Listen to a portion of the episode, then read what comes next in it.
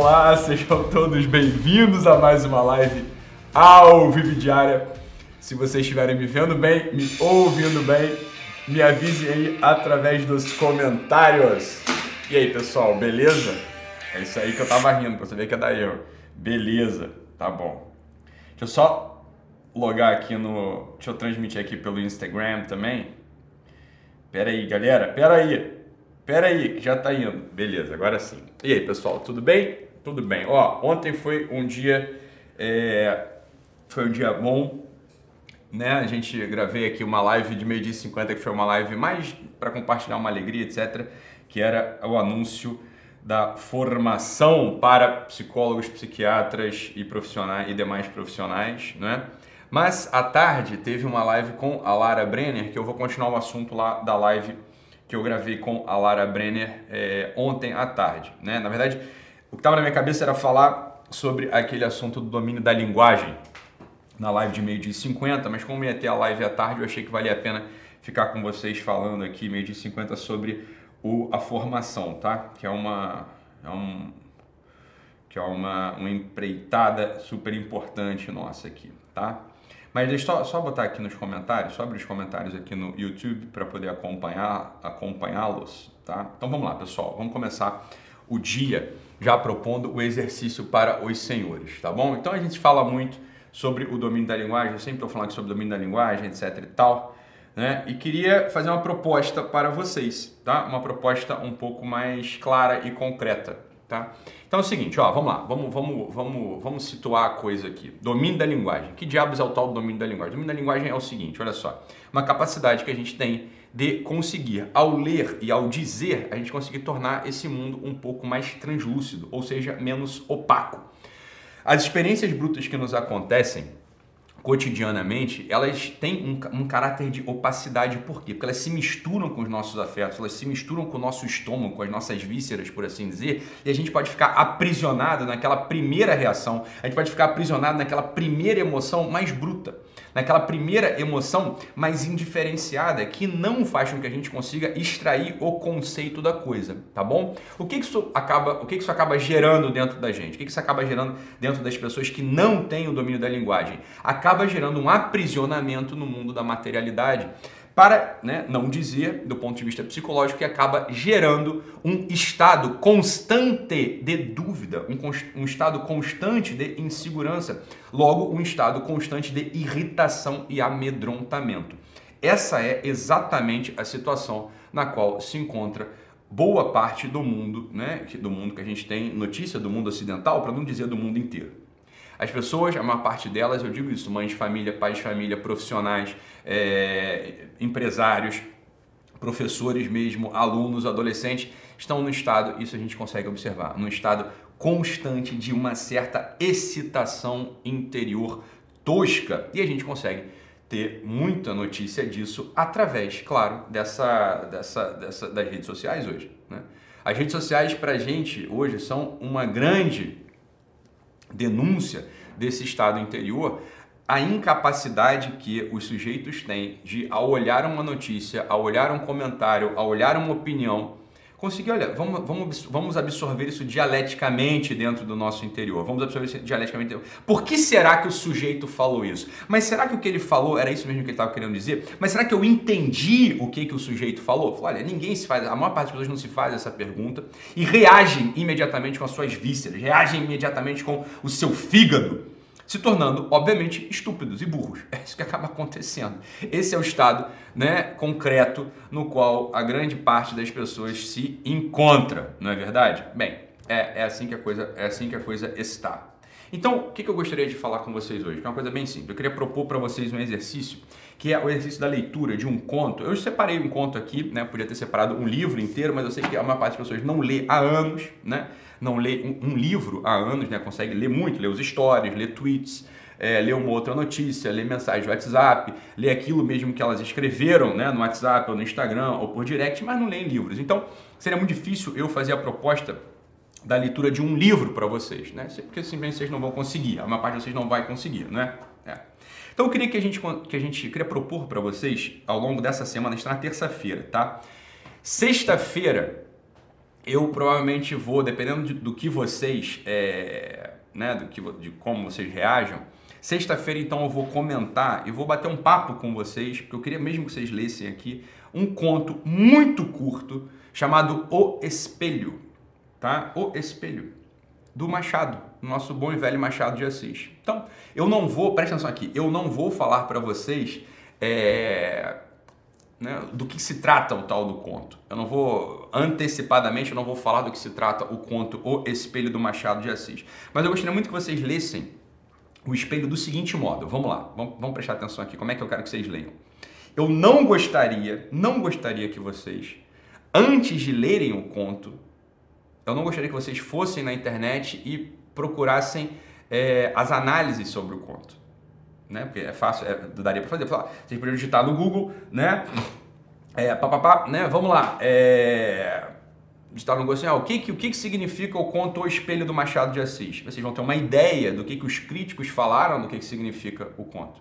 Mas eu gostaria que vocês fizessem o contrário. Eu gostaria que vocês fossem até o quê? Tá, beleza. Cara. É, eu gostaria que vocês fossem ao conto e lessem. Né? Lessem de modo seco, direto. Né? Vocês vão ler lá, nem lembram, então, nem lembro direito quem que é o Machado de Assis. Fala, não tem problema, eu não quero que vocês saibam quem é o Machado de Assis. Eu queria que vocês lessem o conto, O Espelho. Beleza? Por quê?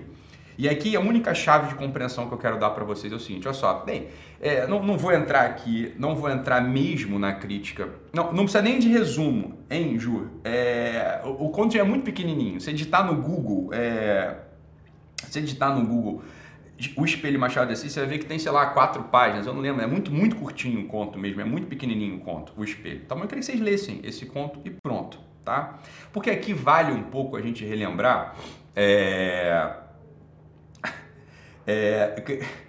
Tô, tô, lendo, tô lendo os comentários e rindo aqui. Vocês são umas figuras mesmo, né? Vocês são umas figuras. Então, o que, que eu gostaria? Eu gostaria que vocês queria relembrar uma coisa aqui, que bem, não vou criticar, não vou falar nada, não vou falar sobre, né, sei lá, o Gustavo Bueno lá, a teoria do materialismo histórico que acaba derivando para uma teoria literária, porque o Gustavo Bueno é um filósofo espanhol interessante, importante para quem é crítico literário, não vou falar sobre isso também, mas a questão é a seguinte, olha só, o Roman, é, o Roman Ingarden, que é um teórico polonês, que algumas pessoas dizem que ele é o pai, do, é o pai da teoria estética receptiva alemã, ele tem uma, tem uma ideia que, que vale muito a pena a gente pensar aqui, né, qual que é a, a natureza de uma obra literária, né, para que serve uma obra literária. E ele, né, não vou dar uma aula aqui sobre o Roman em, Garden, né, porque seria demais aqui numa live de meio de 50, negoado, nego tá almoçando, vai caralho, agora o Ita tá falando da porra de um polonês, caralho, que é o pai da teoria estética receptiva, que puta que pariu, Ítalo. Não, não, mesmo, mesmo, baixa a bola um pouco, Ítalo, assim, não, não vai tão longe, não, você quer só, eu tô almoçando, eu tô só almoçando e assistindo essa tua live, porra, eu queria só só levar uns porra, eu só queria uma coisa para animar meu dia. Tu tá me vindo aqui com teoria do caralho, a teoria, porra, estética. Não, não vou falar teoria estética, não. Só, só vem comigo aqui. Só tô dando o nome do pai da coisa pra depois dizer que eu que falei. Mas, o nome do pai do negócio é o, é o Roman Garden, ok? Não tô falando, não vou, não vou explicar aqui a coisa do Roman Garden, mas é o seguinte. É. A, questão é a seguinte, ele tem uma ideia ali no meio da, da coisa dele, né? Na teoria, na teoria da, da, da, da literatura dele, fala um negócio bem interessante, que é o seguinte. Olha, a natureza de um romance, vamos botar assim, a natureza de um romance, ou desse conto em concreto, do Machado de Assis, é o seguinte. O Machado de Assis, o Machado de Assis, ele tem uma intenção da cabeça dele, ok? Ele apreendeu certas estruturas, apreendeu certos símbolos, ok? E ele botou isso em texto pra gente. Tá lá no texto dele, ok? Tá lá no texto dele. Pá! Acontece o seguinte, esse texto, né, essa obra literária, esse conto, ele só alcança a sua plenitude, ele só alcança aquilo para o qual ele foi criado mesmo quando ele encontra do outro lado um sujeito que o lê, que lê esse mesmo texto, e aqui que está o ponto fundamental, e completa, preste atenção, e completa com a sua imaginação aquilo que entre aspas, você vai entender essas aquilo que entre aspas falta no texto. Preste atenção. Não é que falte, preste atenção, isso aqui é importante. Não é que falte nada no texto. O texto está completo. No entanto, no entanto, no entanto, esse texto ele só chega a ser aquilo para o qual ele foi criado quando ele encontra do outro lado um sujeito, um leitor com, preste atenção, suas deficiências, suas projeções, seu mundo interior, suas dificuldades de, de leitura, suas facilidades de leitura, su, suas dores interiores, seus amores frustrados. Quando o texto encontra esse outro eu que se debruça sobre ele e o lê, a peça literária está formada. Como quem diz o seguinte, olha só que bonito isso. Como quem diz o seguinte, eu não estou encontrando exatamente um texto ali do outro lado. Eu estou encontrando o coração do Machado de Assis. Eu estou tocando no coração, estou tocando como se fosse no átrio ou no ventrículo do coração do Machado de Assis. E os nossos eus se encontram, se fundem ali dentro. Se fundem ali dentro desta peça material chamada texto chamada romance, chamada conto, chamada novela, chamada teatro. Aqui, claro, eu estou simplificando mu muito o princípio, o princípio da teoria da, da, da, estética receptiva, ok? Mas isso, na minha visão, a gente pode criticar o quanto a gente queira isso aí, e dá para criticar bastante, né? Mas, mas eu gosto de perceber os textos eu gosto de perceber as boas obras literárias de ficção, os romances, né, a poesia, como, como um lugar de encontro entre os nossos corações, entre o meu coração e o coração do Eliot, entre o meu coração e o coração do Flaubert, entre o meu coração e o coração do Cervantes, entre o meu coração e o coração do Mauriac. Quando a gente entende um texto, entende uma peça literária assim, você percebe que a leitura já não é mais uma coisa simplesmente odiosa, ou a literatura, ou a leitura é uma coisa cansativa, mas a leitura é propriamente um lugar de intimidade entre o meu coração e o coração daquele que me comunicou, e o coração daquele que me comunicou algo estável do mundo. A literatura, portanto, o ofício do poeta, o ofício do romancista, o ofício do novelista é um ofício de generosidade. Ele, como um irmão mais velho, como um pai, como um sábio, oferece para gente um princípio de estabilidade desse mundo. Oferece para gente um traço característico de, entre todos os seres humanos. Oferece um traço característico do símbolo, um traço fixo, característico de um símbolo qualquer que ele esteja ali revelando para a gente naquela peça. Quando um Dostoiévski aparece escrevendo um crime e castigo, por exemplo, né, uma grande obra literária, grande no sentido óbvio da profundidade e, da, e da, da imensidão de referências e da filosofia, mas grande também no sentido da quantidade de páginas, a gente tem que olhar para o Dostoiévski não como um sujeito chato, um maçante, mas ao contrário, como um sujeito absolutamente generoso, que gastou o seu tempo conversando conosco através do canal possível para ele, que era o texto, que era a sua obra literária.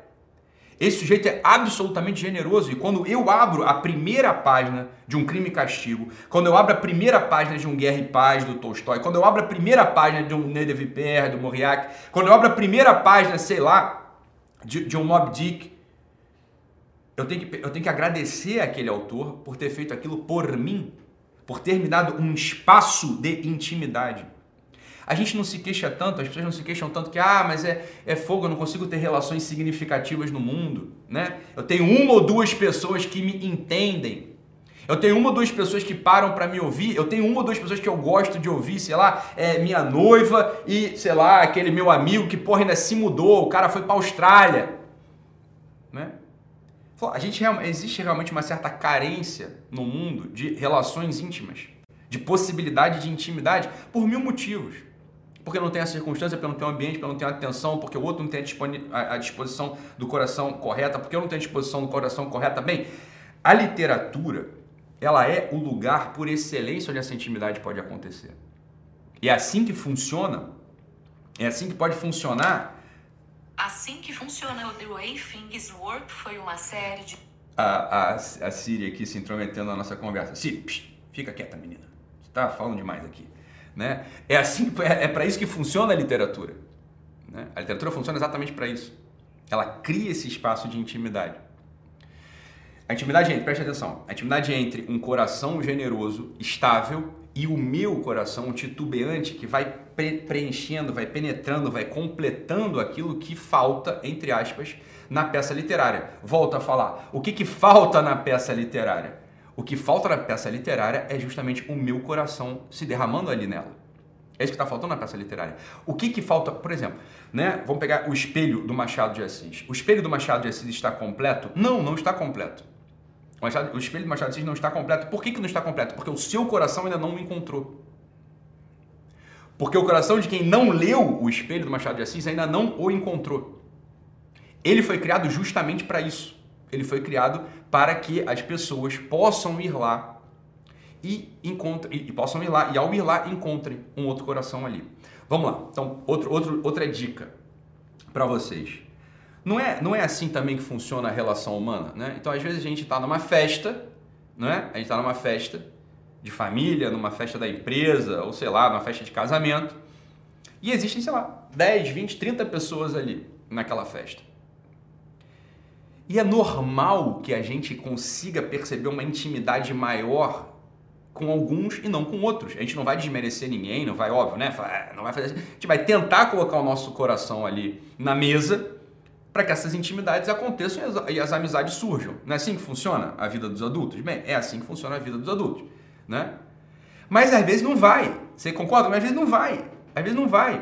Como diz essas músicas cafonas aí, né? Quer dizer, ah, eu até gosto de você, mas eu me amo mais. Então a coisa não anda, né? Não anda. Até, até seria bom te amar, Seria bom te amar porque você é perfeitinho, seria bom te amar porque você, né, tem tudo entre aspas que alguém pode querer, mas não vai, a intimidade não acontece, a coisa não desenvolve, né, não evolui, não progride.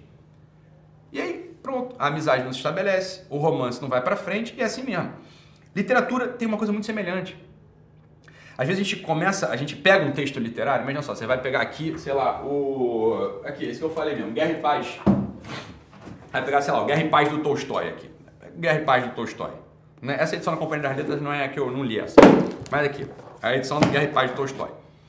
Aí você vai começar a ler ali. Né? Então, pelo lugar, você vai, vai abrir vai abrir e vai agradecer ao Tolstói por ter colocado o coração dele nesta arena, nesta praça aqui, que a gente que é um, é um grande é um grande horizonte de intimidade. Isso aqui é um grande horizonte de intimidade. Em cada parágrafo, em cada linha, o meu coração vai encontrando o coração do Tolstói, que é um coração amplo, generoso, estável, né, produtivo, genial. Ok? Beleza ou não? Beleza. Só que pode ser que eu esteja num momento da vida em que eu não consiga completar o que falta exatamente nesse texto. Então, dica para leitura é o seguinte: ó, você vai ler, sei lá, 15, 20 páginas. Não abandona um livrão desse aqui antes das 15, 20 páginas, beleza? Não abandona. Você vai lendo. Agora, chegou ali na vigésima página, vigésima primeira, vigésima terceira, se o teu. Né, não é entender, não estou falando de entender, você tem que ter uma outra, uma outra disponibilidade interior para entrar num texto desse. Não é entender, óbvio que você não vai entender. Não, porra, um livro de, sei lá, mil páginas, você não vai entender na vigésima, não é isso? Não é entender que eu estou falando, mas assim, você tem que perceber dentro de você, tem que perceber dentro de você uma possibilidade de estar ali. Eu sei que parece uma coisa meio maluca o que eu estou falando, mas é por isso que as pessoas não conseguem ler nesse país. Em primeiro lugar, você quer entender tudo na primeira página, você não vai conseguir. Você tem que perceber em você o seguinte, caramba, é, o meu coração ele, ele consegue entrar aqui. Eu, eu, percebo alguma coisa em mim que é isso que eu estou chamando de intimidade. Eu percebo alguma coisa em mim que, que, que desperta quando eu estou nesse texto. Se sim, eu continuo até o fim. Se não, eu pauso, vou tomar um café, volto no dia seguinte e tento mais um pouco. Não conseguiu? Vai pro próximo. Você está entendendo? Vai pro próximo. Por que, que eu sugeri para vocês o, o conto do Machado? O conto do Machado tem quatro páginas, porra. Então, assim, antes de você, antes de você pensar em desistir, pá, já acabou, entendeu? Essa que é a grande vantagem dos contos. Os contos têm a grande vantagem de fazer com que você leia até o fim. Você vai ler até o fim. Pronto, você pegou aquela história toda, você encontrou uma, uma pequena arena de intimidade, né? Uma pequena arena de intimidade onde teu coração pode completar ali no texto o que está faltando no texto. Beleza ou não? Então, o exercício... É, é, essa live é muito importante, hein? Essa live é muito importante. Muito, muito, muito, muito, muito importante mesmo, tá? É... Gostaria que vocês lessem o, o espelho até sexta-feira, hoje é terça, beleza?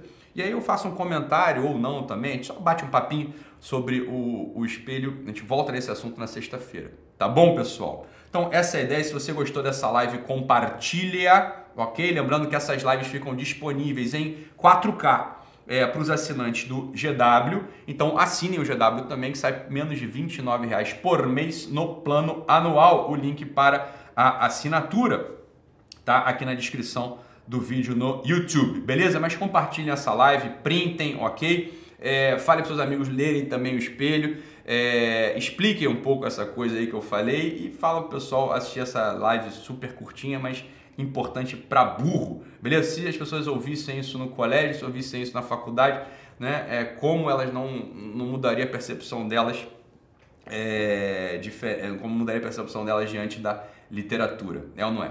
É verdade. Tá bom, pessoal? Então é isso, fiquem com Deus, um abraço e até amanhã. Tchau, tchau, pessoal. Beijo.